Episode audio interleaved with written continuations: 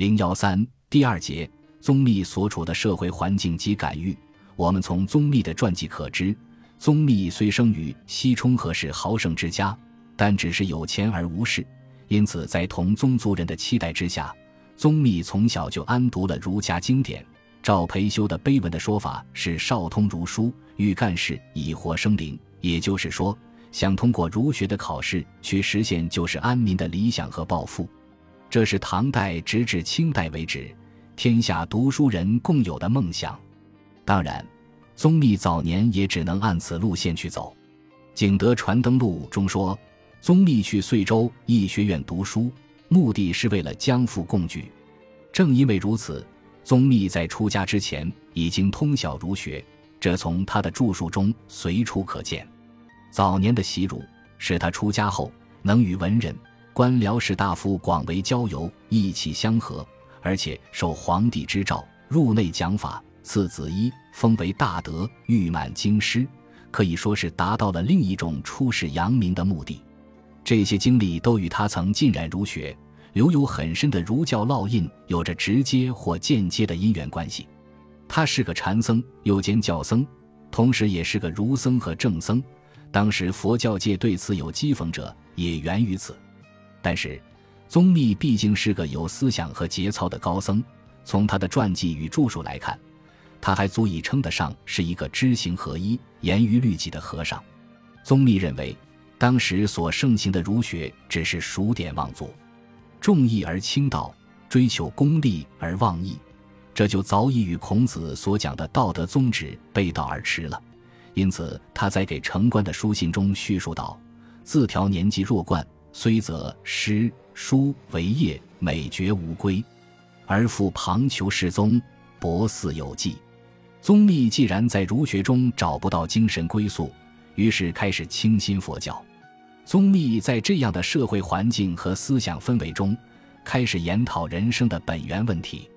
众所周知，位于中国西南部的四川省，早在两千二百余年前的战国时代，秦国的蜀郡太守李冰在地处激流的岷江，为防止水害而修建了中国最古的水利灌溉工程都江堰。从此之后，四川省东部广阔的四川盆地虽处于内陆。但四季温和，土地肥沃，利于农作物的生长，年年五谷丰饶，故有“天府之国”的美誉。得天独厚的自然环境，酝酿了悠久的历史文化。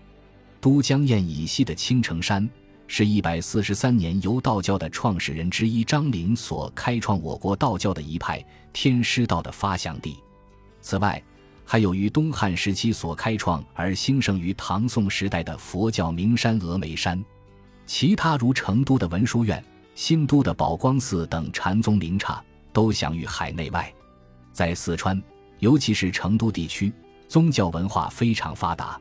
唐代的禅宗在成都最活跃的，要算以成都净重寺为根据地的净重系。宗密在《承袭图》中曾论及这支由五祖弘忍派生的禅宗，这支禅宗在中唐还保持着相当的实力。十方出身的马祖道一便是在净重门下剃度出家的。胡适怀疑宗密与净重寺神会的禅门法系有干系，也非凭空想象，至少可以说明四川禅宗的主力是净重系。当然，资州智深一派的禅很早就在四川传播。智深和嵩山老安都受过武则天的尊崇，应该在传禅上是有所作为的。不过到了宗密的时候，似乎已无宗室。另外，敬重宗无相的弟子无助的益州宝堂系一派，果郎地区的宣氏系一派也曾在四川占有一席之地，但大概到了宗密的时候已显衰微，故连宗密也对此不甚了解，一概将他们列在北宗剑门系列之中。宗密在遂州大云寺跟随道元出家，成了菏泽宗的一名禅僧，说明菏泽宗的主力在中唐时以西向入川，东都只留下了孤守祖地的奉国寺神照了。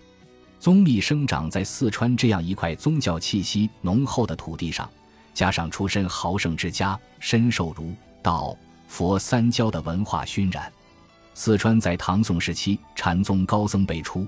自然是与地域文化环境有着不可分割的关系。不过，唐代的政治、经济、文化中心毕竟是在长安和洛阳，相比而言，四川地处西南边陲，还是大大逊色于中原之地。